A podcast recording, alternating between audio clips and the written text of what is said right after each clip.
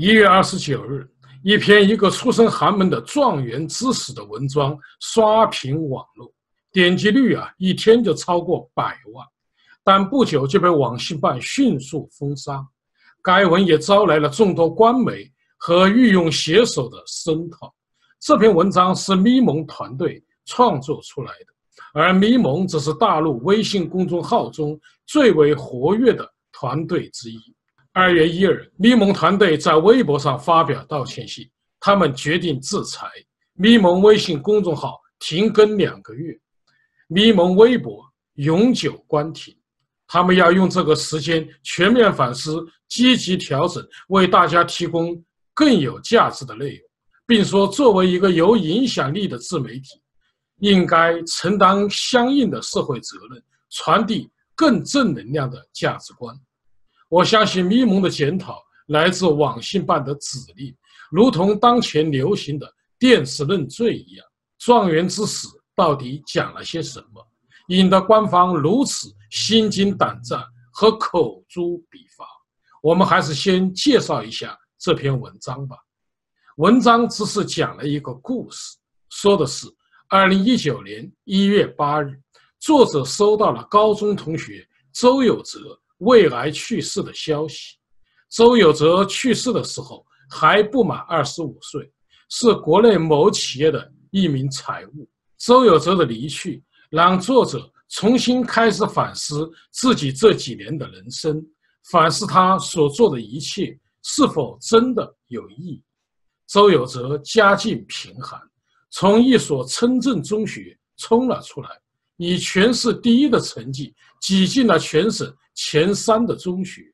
他一周只用四十五元钱，包括所有的吃饭和开支。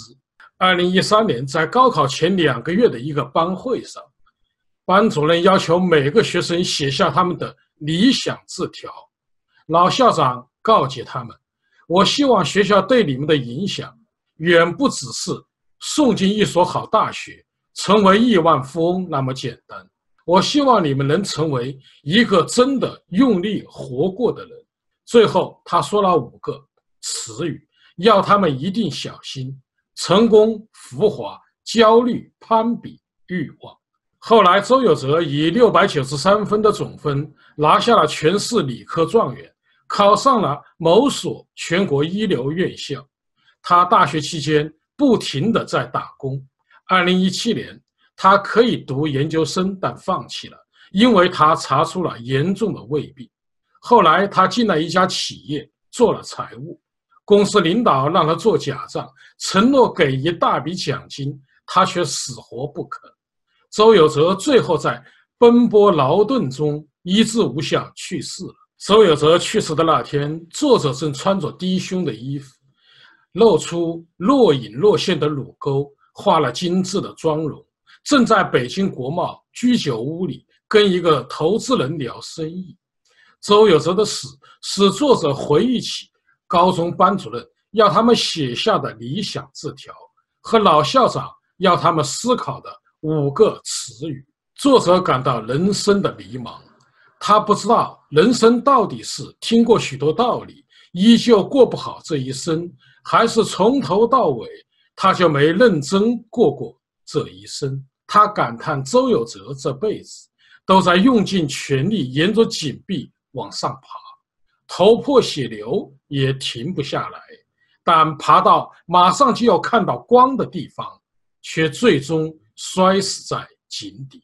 纵观整篇文章，作者通过状元同学周有泽之死和自己以及周边人的生活，反映了当今中国青年人的精神状态，那就是迷茫和焦虑。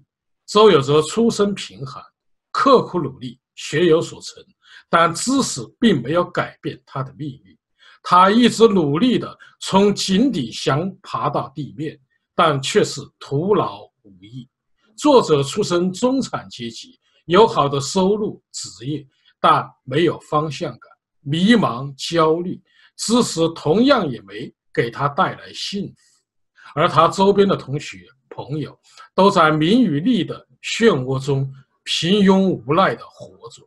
整个社会在成功、浮华、焦虑、攀比、欲望的浪潮中沉浮，但心中缺少了高贵的理想和明亮的灯塔。作者通过周有哲之死，开始对自己的人生进行反思，他麻木的灵魂开始苏醒，那个早已遗忘的理想开始重现。他在问自己，也在问社会：人生的意义是什么？人生的路啊，怎么越走越窄，越走越没有希望？但这篇反思性文章遭到了猛烈的围攻，批判他承载大量的事实出入，有虚构造假、贩卖社会焦虑之嫌。当然，没给咪蒙团队带上危害国家安全的罪名，彻底消耗就已经是够客气了。文章被发现一些漏洞，如周有泽作为一个一流大学的毕业生，为什么会收入如此的微薄？连高中时代的羽绒服还在穿。作者如何了解死者生前经历的那么多细节信息？如打工一小时多少钱、银行卡余额、拒绝公司领导要求做假账等。文中笑死的图片也有 PS 痕迹等等。最后得出结论：状元之死是一个完全捏造、无中生有而假装真实发生的故事。他用非常巧妙、成熟的手法玩弄了读者的智商和感情，撒了一通鸡汤，骗取了一大波流量。怎么样，有意思吧？颇具文革遗风。事实上，这些指责啊，不值一驳。文章本来就是文学作品，文学的真实。与客观真实本来就不是一回事儿，尽管作者声称它是真实的，无端的指责不理睬即可。但为什么这篇文章会被迅速的封杀呢？网信办恐惧什么呢？我认为封杀的指令来自高层，来自王沪宁的指令，因为这篇文章在颜色革命暗流涌动、红色政权摇摇欲坠的今天。极易引发社会讨论，形成一场政治风暴。几百万甚至上千万的点击率让王沪宁感到恐惧，因为他无法忘记三十九年前发生在中国的一场突如其来的思想风暴。上世纪一九八零年代，中国曾因一封署名潘晓的来信引起了轩然大波，曾让当年千百万青年。为他哭，为他笑，为他激动，为他争辩，为他沉思。一九八零年五月，《中国青年》杂志发表了一封署名潘晓的来信，题目是《人生的路啊，怎么越走越窄》。这封信透露着彷徨、苦闷、迷茫和怀疑，一下子打中了刚刚经历了文革的亿万青年的心。短短数月。竟然引发六万封来信，紧接着掀起了一场人生观讨论的大潮。有学者指出，如果说1978年真理标准讨论标志着政治思想重大的转折，那么1980年关于人生观的大讨论则标志着价值观和人生态度的重大转折。在这场人生观大讨论所引发的怀疑精神和批判意识。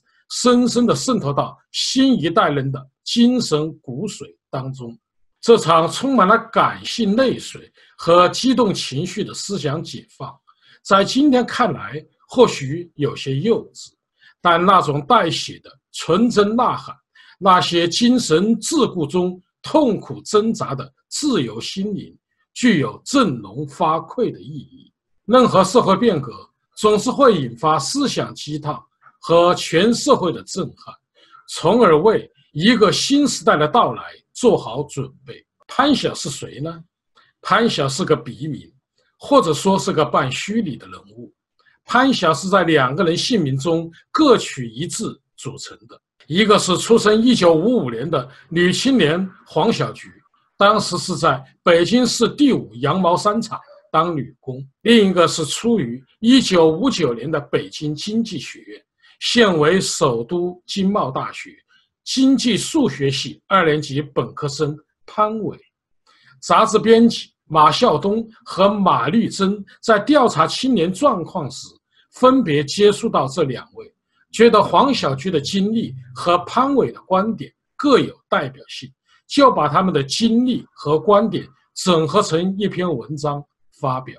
今天中国人的精神状态与三十九年前何其相似，尽管一个是在改革开放四十年后，一个刚刚结束十年文革浩劫，但都处在历史的十字路口。尽管状元之死和潘晓的来信反映了是青年的迷茫和焦虑，但事实上，他们也同样反映出整个中国人的迷茫和焦虑。目前，中国政治严重倒退，言论自由、宗教自由遭遇打压，党领导一切极左观念回潮，人之盛行，文革大有重演之势，经济发展停滞，货币超发，股市低迷，房市泡沫巨大，民营企业仓皇出逃，中美贸易战愈演愈烈，中国向何处去的问题萦绕在每个中国人心里。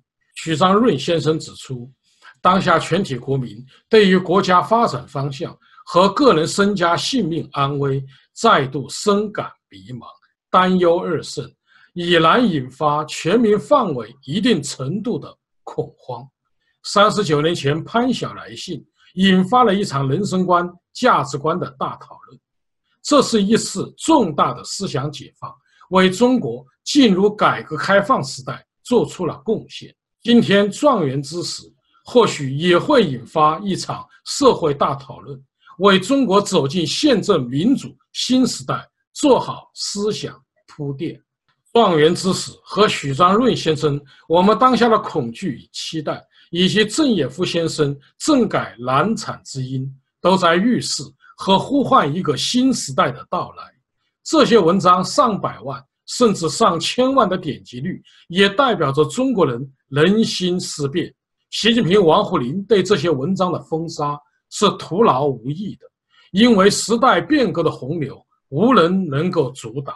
张雪忠先生说：“当前中国最主要的矛盾，就是一个已经部分现代化并希望全面现代化的社会，与一个落后的完全是前现代政体之间的矛盾。中国人最需要的不是向后看，不是留恋所谓的改革开放。”而是向前看，要果断地告别改革开放，并努力改革前现代政体。状元周有泽死了，迷茫焦虑的情绪笼罩着中国。我们该怎样生活？我们百年的宪政理想又在哪里呢？好，各位观众朋友，今天节目到此，感谢您的收看。